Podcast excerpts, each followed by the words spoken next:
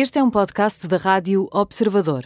Pode ouvir a rádio também em 98.7 na Grande Lisboa e 98.4 no Grande Porto.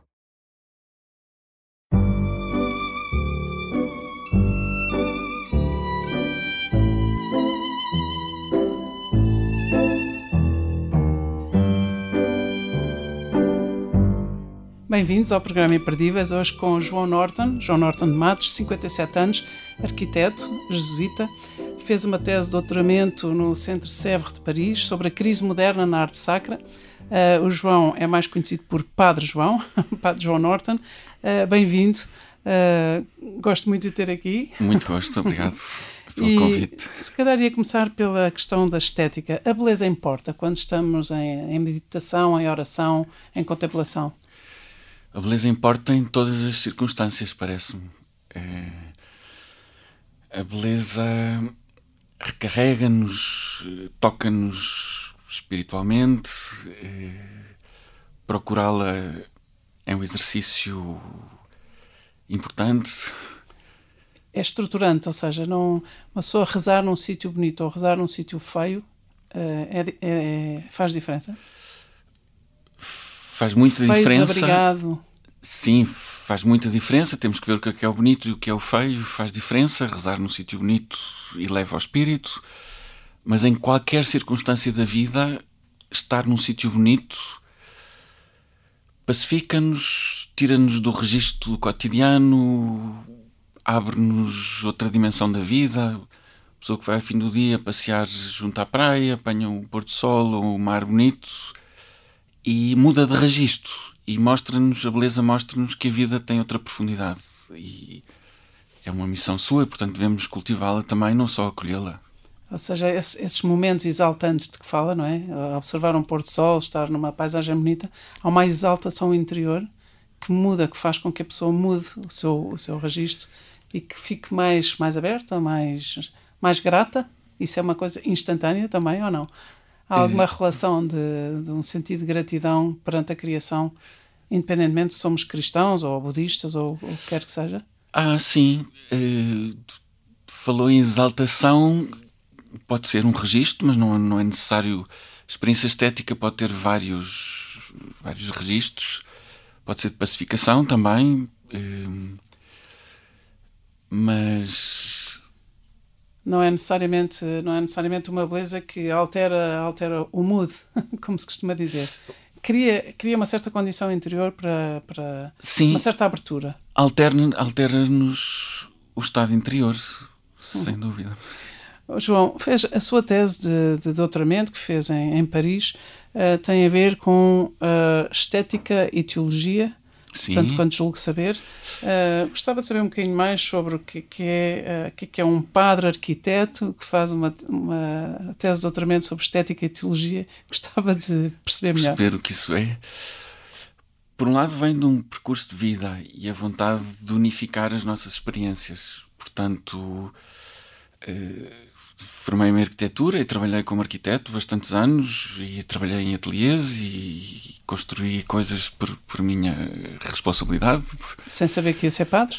Eh, sem saber de todo que ia ser padre. Aliás, fim do curso já trabalhava e com, com um colega fizemos algumas casas e estava metido com muita vontade de é bonita essa fase da vida em que a pessoa olha para o futuro e tem uma profissão e é relativamente no, jovem. Tinha pai que é 26, 27 anos? Uh, entrei na Companhia de Jesus com 27 e acabei o curso com 23. Ah, sim, então também estava a ver. Sim, sim, sim. Estava, um...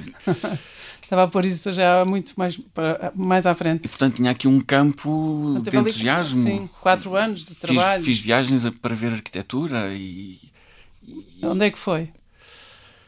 Bom, tive a sorte de fazer uma grande viagem nos Estados Unidos porque tinha um, um primo a estudar na Califórnia e fui ter com ele a Los Angeles. Fomos a três e fizemos uma grande viagem costa a costa, norte a sul. uma experiência muito bonita. Como éramos três arquitetos, eh, fomos ver obras de arquitetos que, que, que, apreciávamos na altura.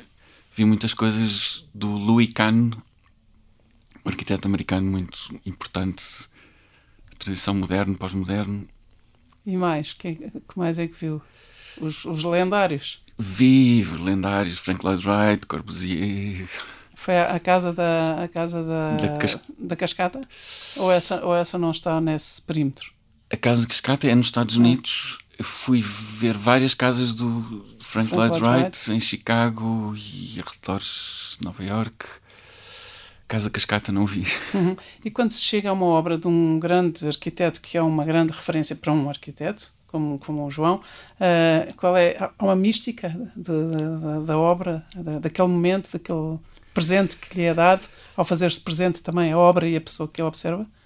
Ah, porque há uma expectativa, há um desejo de encontro, e neste caso, apesar de ser com, com um edifício, é, é um edifício carregado de intenção e é obra do, do trabalho, da vida de, um- de alguém que, que se aprecia, um arquiteto conhecido, portanto, um humanista, um artista que põe num edifício muito mais do que a matéria, não é? E ainda por cima, quando são estes mestres que foram estudados, não é? De repente há ali alguém que vai com um sentido de já um olhar de arquiteto, mas ainda um aprendiz, digamos assim, olhar para a obra do mestre. Sim, exatamente. Vai-se vai -se aprender e aprende-se do, do mestre. E nessa viagem, por acaso, passámos por, por desertos e montanhas e vimos arquitetura antiga, digamos. Nos Estados Unidos, a arquitetura antiga eram alde- aldeias índias, eh, já não me lembro como é que, como é que se chamava, mas Coisas muito simples e muito. Obras com, com grande impacto da antiguidade, da construção em pedra, dos- do, do lugar, imaginar outras civilizações. Portanto, foi um- uma viagem que deu para muito, deu para a arquitetura, deu para, para a música também. Que giro. Tivemos em, em, em Chicago, nos bares, ou no. Bom, passei primeiro em Nova Orleans com, com a sorte de estar no- na festa da música, foi assim, Que maravilha. País das Maravilhas. Sim. E depois subimos o Mississippi, entramos em Chicago e eh, o meu primo que conhecia, já lá tinha estado, levou-nos a um bar numa zona, um bairro negro, eh, um conhecido bar de, de blues, o Checkerboard Lounge, onde tocaram os melhores do blues, B.B. King, também os Rolling Stones, enfim.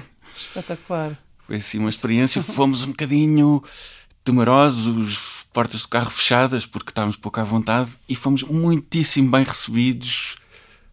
eh, No fundo, únicos brancos num, num bar eh, negro e E, E João, isso, então, bonita. as suas primeiras peregrinações, digamos assim, foram as peregrinações pela beleza, pela estética e pela música.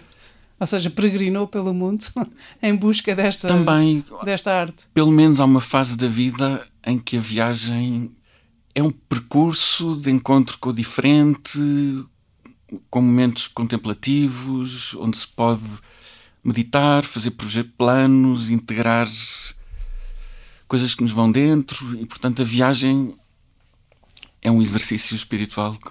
Eh, Acompanhei uma rapariga que fez um, uma tese de fim de curso sobre este tema e muito bonito. A viagem, toda a viagem é uma peregrinação e é um exercício espiritual. Mas nessa altura não tinha o seu sentido espiritual, se calhar era, era aquele que é, mas estava longe de pensar que ia ser padre. Nessa altura já não. Ah, nessa altura já não. Aliás, um é dos, que- um dos motivos porque aceitei fazer a viagem e estava com bastante trabalho já como arquiteto foi a vontade de uma certa distanciação ao cotidiano e aos afazeres que preenchem a vida de uma pessoa e percebemos que há momentos em que é preciso ganhar distância, ganhar uma certa gratuidade, não estar no dia a dia atrás das tarefas imediatas, ganhar fôlego e pensar mais longe. Mas porque havia aí qualquer coisa de, de chamamento interior, havia qualquer coisa que despertava, ou havia um. Havia, não sei, qual era, qual era o sentimento? Era um. Sim, e se? E se? já havia um percurso Uhum. que começou talvez, enfim, no contexto de uma família cristã, e depois na universidade em arquitetura, contacto com um amigo que mostrou que, que a vida cristã era mais profunda do que eu me apercebia. E comecei a aprofundar de várias maneiras, conheci os jesuítas, entretanto, fiz um retiro de silêncios, exercícios espirituais de Santo Inácio de Loyola. E, portanto, nesse momento a viagem já foi a vontade de distanciar. Em algum momento, o que acontecia era é uma ideia, uma vontade interior, uma necessidade que apareceu, que não contava, não, não fazia, nos meus planos não iam por aí, mas que também não se ia embora.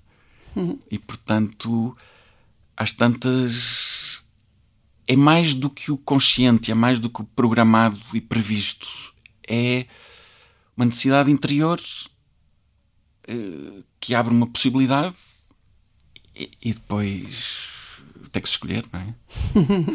não, e tem que se escolher, e aqui a escolha, a escolha é, é expressiva, porque era um jovem arquiteto completamente de mãos arregaçadas e mãos na, nas obras já, uh, ia chegar ao mercado de trabalho, já cheio de trabalho, pelos vistos, e depois entrar para a Companhia de Jesus e fazer uma formação de cerca de 14 anos, não é?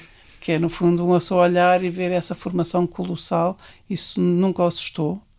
E nunca assustou. uh, sempre tive vontade, a formação não é igual para todos e acho que em todos os momentos tive, tive sempre vontade de de saber mais. Sim. Estar ali. E por onde é que passou nesta, nesta longuíssima formação de, na Companhia de Jesus?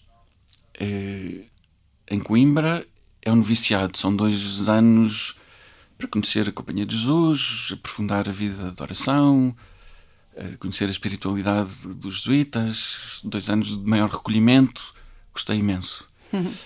E depois foram quatro anos de filosofia em Braga, portanto foi o curso de filosofia depois fui para Angola trabalhar com o jesuíto, serviço dos jesuítas aos refugiados. Portanto, foi uma pausa nos estudos e uma vida muito. Uma pausa na arquitetura, na beleza, na estética e, se calhar, na, no, e foi pôr as mãos na massa, não foi é? Foi pôr as mãos na massa. Ir ali no terreno, é um terreno minado no, no, no sentido, no sentido metafórico e literal. Literal do termo, uhum, sim. Uhum. E... e aí em Angola teve quanto tempo? Tive dois anos. Portanto, pelas minhas contas, já vai entre os 33 e os 35 anos. e ainda não parou de estudar e de fazer trabalho no terreno. Pois, isso foi, um, foi um, uma pausa de vida muito ativa, andar de avião pelo, pelo interior, então em Angola eram mais os deslocados internos do que propriamente o conceito internacional de refugiados, são aqueles que passam fronteiras, uhum. mas tínhamos deslocados internos, pessoas que fugiam da guerra para as capitais de província. Uhum. Os refugiados eram aqueles que atravessaram a fronteira e estavam em campos de refugiados mesmo, uhum. na Zâmbia. E havia um serviço de apoio a esses refugiados? E havia serviço de apoio do lado, do lado da fronteira, do lado de cá também. Foi duro? Foi muito duro.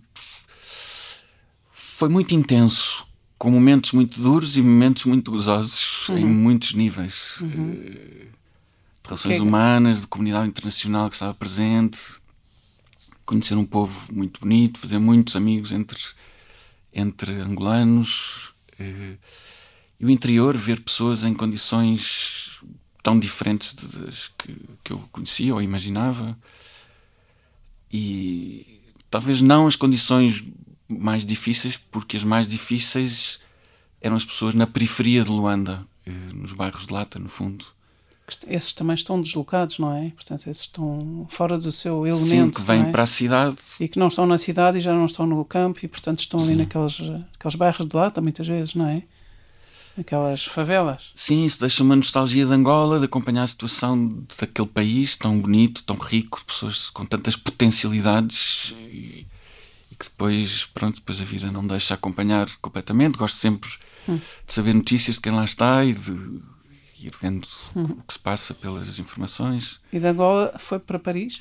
Fui para Madrid, onde fiz a, comecei a teologia. Uhum. Portanto, para ser padre, formação imediata à ordenação, três anos de, de teologia. Isso é um camadão de estudos. São imensos anos a estudar, não é? Pois já também, não estamos a contar os da arquitetura. Que também às vezes põe os seus problemas, não é? A pessoa sente-se com plena idade e, e, pronto, é assim. É um investimento grande. Uhum. Mas a partir do momento em que sentiu que a sua vocação, a sua missão no mundo era ser padre, também já nunca mais isso nunca mais uh, isso saiu de si, ou seja, ficou uma evidência, ficou ou isso também não é assim, ou, ou há avanço e recuos nesse processo. Tem sido relativamente pacífico, quer dizer, uma vez orientada a direção de vida, uh, é fazer o melhor que podemos no nosso caminho, não é? Sabe que uma vez ouvi isto e uma pessoa fica sempre. A... Eu não quero nada embaraçá-lo e também não sei se isto é uma coisa uh, que todos acham, mas uma vez ouvi dizer de si com muito com uma forma muito amorosa muito terna dizia ah o João o João é, é, é parecido connosco todos nós nós jesuítas nós seres humanos em tudo menos no pecado eu achei amoroso porque pensei, alguém que pessoas, outros acham que é sem mancha e sem pecado, não é? Pessoas completamente iludidas, evidentemente, que a condição humana não é essa. A condição humana não é essa.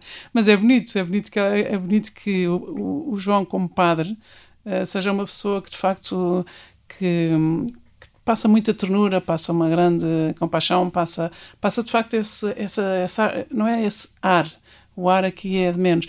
É, passa de facto um, qualquer coisa de santidade. Ajuda as pessoas a ser mais santas, ajuda as pessoas a procurar ser melhores.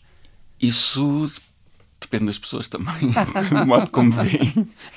a modéstia fica sempre bem. Uh, então, e quando, quando, quando se ordenou como padre, então aí a sua vida recomeçou, é isso? Isso, isso foi em que ano? Há quantos anos? Foi em 2002 Está quando ordenamos, estamos quase. Quando, quando nos ordenamos, estamos quase a terminar os estudos. Portanto, tive uma pontinha, eh, foram uhum. mais dois anos, uhum. e depois voltei para Lisboa e vim trabalhar para a Pastoral Universitária. Uhum. E foi um tempo rico, bonito, também contacto com gente mais nova, voltar a Lisboa, cidade que gosto tanto, estar com os estudantes, perceber a frescura que tem, a energia, para mim foi muito bom. E aí voltou o seu lado arquiteto também, não é? Porque aí voltou uma vontade enorme de olhar para a arte sacra, olhar para espaços de oração, de meditação, de contemplação, e eu sei que houve uma capela que, que, que mudou completamente, ou seja, que depurou e que tornou bonita uma coisa que era, não digo que fosse feia, mas que era uma coisa que estava ali assim um bocadinho desarranjada, digamos assim ou que são às vezes os espaços que se arranjam com pouco dinheiro, fica assim uma coisa muito doméstica, muito caseira, mas que depois não. Sim, ao nível mais profundo aconteceu qualquer coisa que, que às vezes inquieta um bocado, que era a persistência do gosto da arquitetura, das artes, da beleza, do acompanhar o que se faz na arte contemporânea, nos arquitetos edifícios mais recentes, os debates, tudo isso me interessa muito. E então a minha vida foi-se orientando para uma síntese. E estou muito contente que essa síntese tenha acontecido e de alguma maneira eh, encontro nessa síntese o melhor que eu possa dar como pessoa. E em que, é que se traduz a síntese, no concreto? A síntese ainda não no concreto, é assim um... a fé cristã cruzada com uma problemática específica. Eh, que neste caso é a estética e é a cultura? E que depois tem, tem muitas aplicações eh, concretas, tem, tem implicações amplas, depois algumas concretas. A mais concreta de todas é ter começado a dar aulas de estética e teologia e ter já acompanhado bastantes arquitetos que fazem novas igrejas.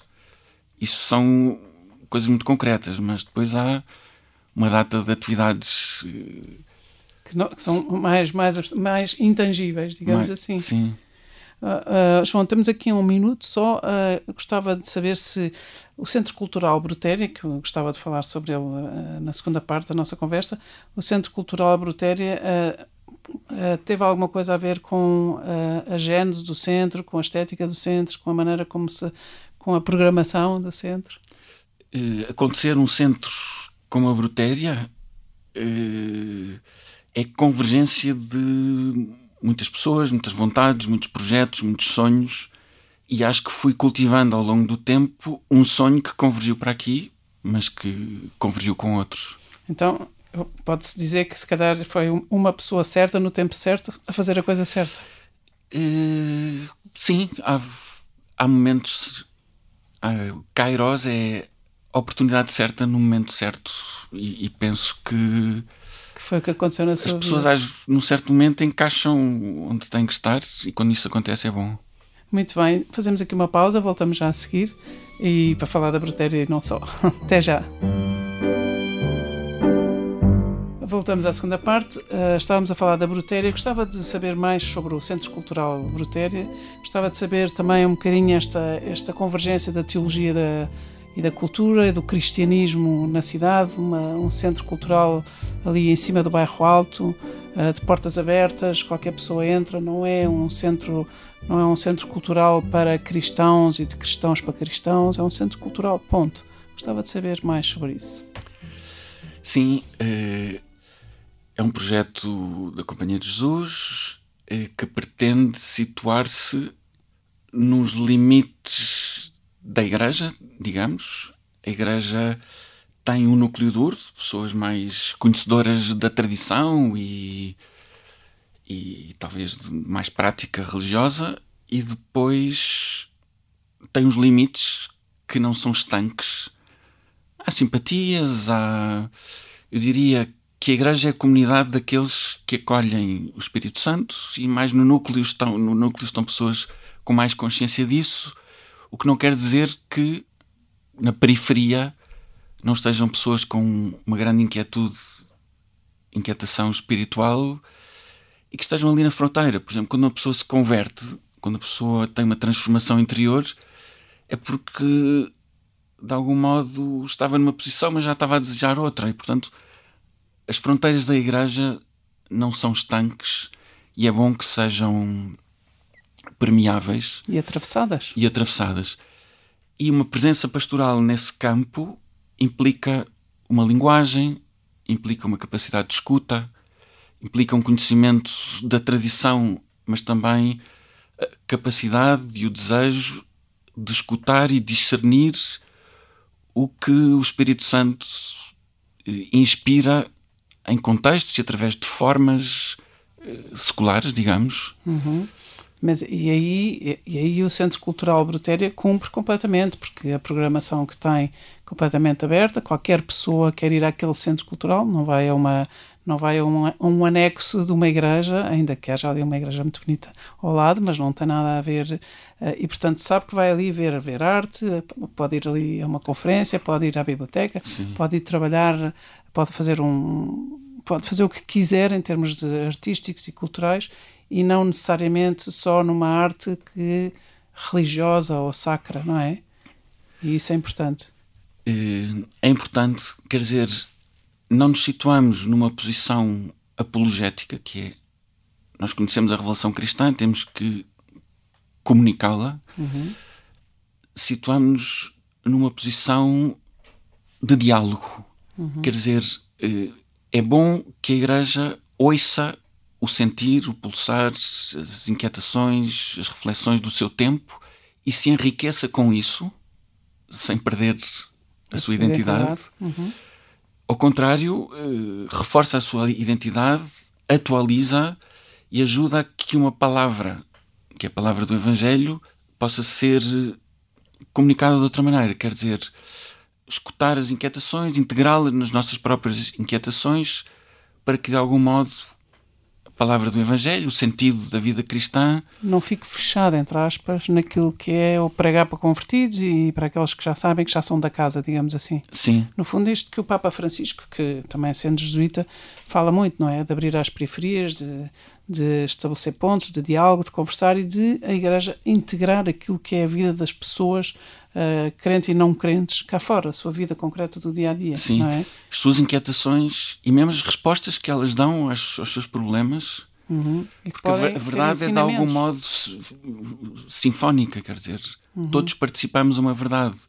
O que eu penso que há, que a teologia nos traz, que a fé nos traz, é critério e discernimento para perceber posições aparentemente não religiosas, mas que de algum modo convergem. Quer dizer, parece muito perigoso e alinhar num certo espírito do tempo que é polarizar as pessoas e as posições de uma uhum. forma muito afastada e muito radical. Uhum. É, é, é, é, o tal ou, não é? Ou és isto ou és aquilo, ou pensas assim ou pensas assado, e aqui é o i, não é? Sou isto e sou aquilo, penso isto e penso aquilo. Pode-se pode -se falar desta forma? Ou é também redutor e simplificador demais? Uh, Pode-se falar dessa forma, eh, vivemos numa sociedade plural, temos grandes problemas à, à frente, a Igreja não os consegue resolver todos. E precisa de ajuda dos outros. Aliás, sim, há muitos âmbitos da vida da sociedade que têm a sua autonomia, portanto, quem está na economia, no desporto, na educação, na saúde, tem a sua autonomia. E a Igreja pode ganhar muito também em ouvir estas pessoas. E não só em fazer-se ouvir, muitas vezes, não é? Sim. E ajudar a melhor servir, sim. E ajudar a melhor servir. Neste tempo de, de pandemia, que é um tempo difícil, de, de encontro difícil, não é? De abrir as portas, mas as pessoas não podem entrar, ou para entrar têm que se desinfetar e têm que manter as distâncias. Como é que a igreja, como é que um centro cultural como a Brutéria, como é que a igreja onde se celebra, como é que se está a lidar com isto? E como é que se está a ajudar as pessoas a lidar com isto? É... Pois, há uma dimensão muito objetiva de atravessar estes tempos, não é? Ninguém nos prometeu que, que o céu fosse na terra, portanto há dificuldades e estamos a atravessar uma pandemia que põe dificuldades a toda a gente. Há uma dimensão objetiva, a verdade nunca é absolutamente objetiva, mas há pessoas especialistas e técnicos e gente da saúde e gente dos laboratórios que estão a investigar estas coisas e sem recomendações temos que acolhê-las com bom senso, mas com responsabilidade. Portanto, assumir que estamos neste, nesta situação e com a máxima responsabilidade uh, dar resposta, não é? Com, com os cuidados das máscaras, das mãos, das distâncias, pronto. E também redobraram a resposta no, no primeiro, no grande confinamento, uh, uh, os jesuítas, e não só os jesuítas, mas padres, paróquias, uh, mudaram rapidamente para o online, passaram a celebrar online e de repente uma pessoa via no YouTube, facilmente havia mil pessoas ou 600 pessoas em missas diárias. Isso, isso foi isso bonito, deve ter sim. sido uma, deve ter sido espantoso também para quem às vezes tem na igreja nas missas 10 pessoas à hora do almoço ou de manhã, não é? Sim, quer dizer, a pandemia tem dados relativamente objetivos, apesar de ser um bocado confusa e desconhecida para, para todos, mas há comportamentos que, que são recomendados. Outra coisa importante para fazer face à pandemia e à resistência pessoal de cada um e como comunidade é o nosso equilíbrio psicológico e espiritual. As pessoas com equilíbrio psicológico e espiritual e as coisas não se dividem e o sentido que a vida espiritual nos dá reforça-nos a nossa atitude diante da realidade. Isso é muito importante. Portanto, em termos de igreja, queremos eh, reforçar, dar resposta, eh, ajudar as pessoas a cultivar um sentido de vida profundo e umas forças que, de algum modo, transcendem as nossas forças, que são fraqueza diante de tantas dificuldades da vida e que nos ajudam a ser mais sólidos e estar mais, mais bem estruturados na vida e, e termos e sobrar a disponibilidade para acolher a situação dos outros. Isto é importante. Como é que isto se faz? Bom, é toda a vida da igreja ao serviço da comunidade e da vida de um padre, agravada ou modificada por soluções alternativas funcionais. e funcionais. Uhum. Eu, o, há bocadinho dizia que não, é indissociável o bem-estar, digamos assim, ou a fortaleza interior uh, psicológica e espiritual. Eu entendo como espiritual no sentido amplo, não, não estritamente religioso, não é? E pergunto se a unidade interior, ou seja, ajudar as pessoas, crentes ou não crentes, a encontrar essa unidade interior, Uh, as pessoas sentem que estão muito fragmentadas, muito divididas, muito esticadas, digamos assim, por todos os lados, e se isso é um propósito também, ajudar as pessoas a encontrar essa unidade interior, a juntar em si o que anda disperso e rasgado e fragmentado. Isso é o fundamental da vida cristã, parece-me, é termos eh, um princípio de unidade que dá sentido ao todo da vida. Não tem a ver com a pandemia, eu acho que antes da pandemia havia outro tipo de pandemias, quer dizer, o ritmo de vida, o registro pragmático, uma certa superficialidade, somos tocados pelo consumismo. Antes disso, já temos uma longa tradição de ser excessivamente racionalistas, excessivamente tecnocratas. Portanto, a nossa sociedade tem uma, uma série de códigos, de normas, de normas expectativas e, e, e de, sim, de prioridades e de modos de estar que geram um certo vazio na pessoa. Uhum. E a vida cristã ensina-nos, para já, um, uma força espiritual profunda, um, uma esperança de vida, um sentido de vida muito, muito forte e a capacidade de nos unificarmos como pessoas e como comunidades e como é que se, como é que se reforça como é que se alimenta a esperança nos outros como é que se ajuda a cultivar a confiança? Como é que se resgatam as pessoas que estão neste momento a sentir-se sem sentido perdidas? Algumas porque estão sem trabalho outras estão profundamente sozinhas. Uh, tudo isto Sim. que a pandemia veio agravar como é que se consegue restaurar uh, o sentido da vida às pessoas que sentem que o estão a perder? É, eu acho que como padre a primeira resposta a ouvir pessoas em muitas circunstâncias é uma grande incapacidade. Portanto, a minha incapacidade humana, digamos. Uhum. É... Mas a sua incapacidade humana uh, não é total, porque tem a capacidade de ouvir, tem a capacidade de se escutar, se orientar.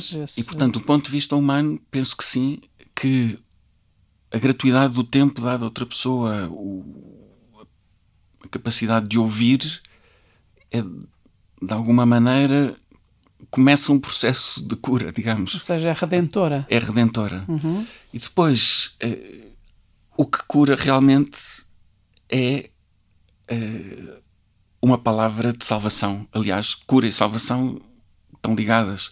Para muita gente é muito difícil compreender o que é isto da salvação que quer dizer para amanhã tenho, tenho de ir às compras ou amanhã tenho que trabalhar. O que é, que é isto da salvação? E é muito bonito que nos Evangelhos cruzam o tema da cura e o tema da salvação. Quer dizer que a salvação é uma espécie de uma saúde elevada a um extremo. Hum. E, e, portanto, e é uma... responde a, a, todas as nossas enfermidades, digamos, as nossas doenças, responde a todas as nossas sedes e, e falo de uma forma que vai mais além do que a nossa expectativa. No fundo, muitas vezes olhamos a nossa vida com um horizonte muito curto e poucas vezes na vida, e às vezes a arte ajuda a isso, hum. boa literatura, boa a boa arte ajuda-nos a ampliar o nosso horizonte e olhar para o futuro. E o nosso futuro, ao amanhã, à próxima semana, e há um futuro existencial mais alargado que nos conduz a um desconhecido. E, e a salvação é uma saúde elevada a esse horizonte último, digamos. Então, quando, quando falamos de saúde e de enfermidades, quais é que acha que são as enfermidades que nos Quais são as piores enfermidades? Não é o Covid, se calhar? Se calhar nem sequer é o cancro? São outras? Ou, é, ou são essas e outras? É, todas as doenças que os médicos conhecem são enfermidades. São, são doenças e, e, dependem eh, do avanço da ciência. E, pois há outras doenças psíquicas de que todos somos, todos somos doentes, de algum modo, que pertencem a outro âmbito Uh, pois há as doenças espirituais, e diria que a doença espiritual que mais nos afeta é a autossuficiência. Quer dizer, é falta de consciência da nossa finitude e é falta da capacidade de equacionar a nossa posição num horizonte alargado da existência e, portanto, a autossuficiência é fecharmos em nós mesmos, gerarmos um certo egoísmo quer ao nível do ter, quer ao nível das realizações, do, do bom nome, de, sei lá, de centrarmos demasiado em nós próprios e sozinhos não somos nada.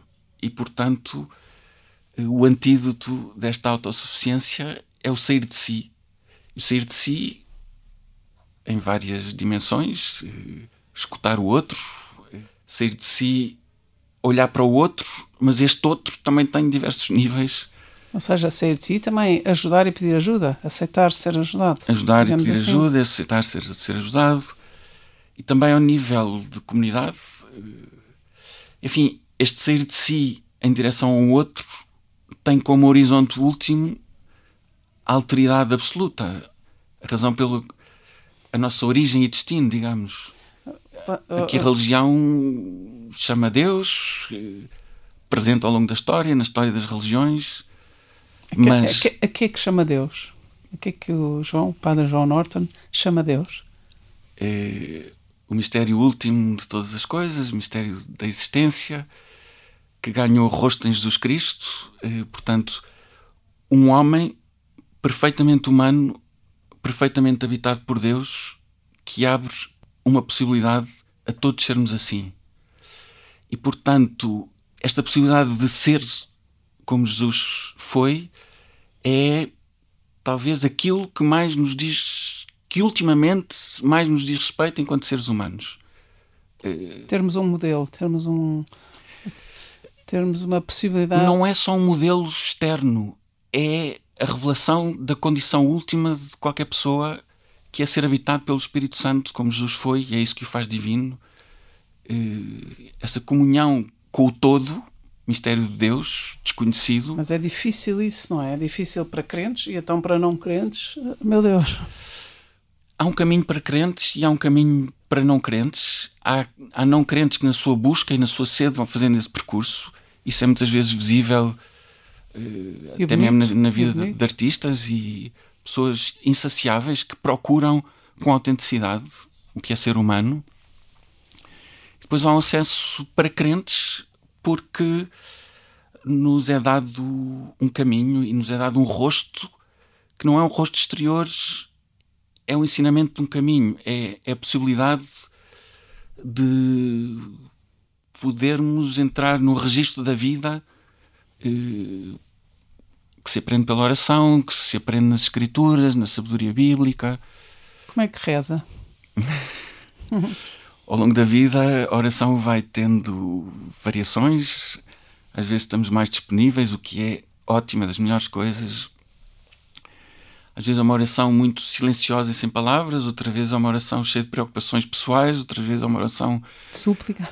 Com, com preocupações dos outros e da situação comum. Eh, mas é sempre um tempo de unificação interior e a pessoa sai mais inteira quando. Como é? Trata, trata Deus por tu ou por você? é, assim, tendencialmente. tu. Tu. Isso já diz muito da intimidade, não é? O eu-tu é uma, uma dicotomia, do, do, é uma polaridade do diálogo muito importante implica uma distância, implica uma proximidade, implica uma relação e a, e a oração é isso. E conduz esta distância do eu-tu conduz a uma comunhão, que é talvez eh, uma das noções mais importantes da, da fé cristã, porque Deus não é um, um, ser isolado, mas é nele próprio comunhão e o acolhimento do Espírito Santo é a participação nessa comunhão a todos os níveis da nossa vida. Portanto, a unidade da pessoa, a unidade da comunidade. Há quem ache que. Acho que até a unidade com o cosmos e com, com o mistério. Universo. Uhum. Há quem ache que não tem fé, é difícil ter fé, e, e, e, sem saber que a fé também dá trabalho, mas que não sabe rezar. E, e às vezes não se percebe, não percebe que rezar é, é uma relação de intimidade com alguém, neste caso com Deus, quase como um amigo, uh, simplificando um bocado, mas como, como temos uma relação com um grande amigo ou com o amigo, não é? Isso é, o, é a oração, é o rezar depois de um certo cultivo. Eu acredito que haja pessoas que rezem pelo lado negativo, pelo vazio, pelo grito. Pelo Muitas pessoas que. Pelo onde é que está Deus, não é? Sim. Uhum. E isso acontece muito na nossa cultura e a, e a, e a arte contemporânea muitas vezes é a expressão disso uma interrogação grande diante de um, de um mundo que às vezes é vazio e que precisa de um determinado olhar para perceber que nesse vazio há um excesso de amor, de realidade, de vida. Uhum. Muito bonito. Abrimos imensas portas, apetecia ter explorado imensos caminhos, mas foi muito bom e também ficarmos com esta sensação de que a nossa imperfeição humana é que se calhar nos permite chegar mais ao outro, uh, indo buscar a ideia da autossuficiência, não é? Se fôssemos todos muito perfeitos, não precisávamos uns dos outros e se calhar esta imperfeição leva-nos ao encontro uns dos outros e pelo menos a mim ficou-me a fazer eco esta, esta noção da imperfeição e esta noção de precisarmos uns dos outros e por oposição à autossuficiência de que falava há bocadinho. Obrigada, João, muito obrigada por esta conversa, por esta disponibilidade, ainda por cima num tempo em que os padres, por definição, não têm mãos a medir. que é o Advento e a preparação do Natal. Obrigada. É verdade. Não falámos no tema do Advento, mas. mas está, está em curso. É um tempo espiritual forte que precisamos para fortalecer a nossa esperança, assim. A esperança diante de um futuro último, mas presente. Muito bem, muito obrigada.